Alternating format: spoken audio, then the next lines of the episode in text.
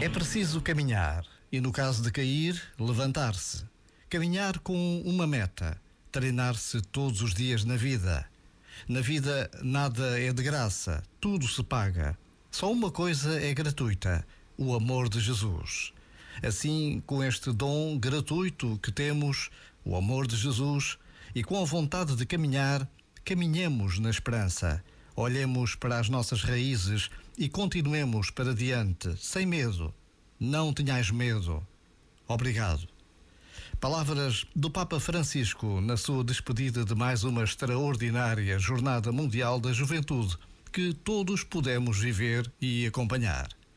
Já agora, vale a pena pensar nisto. Este momento está disponível em podcast no site e na app.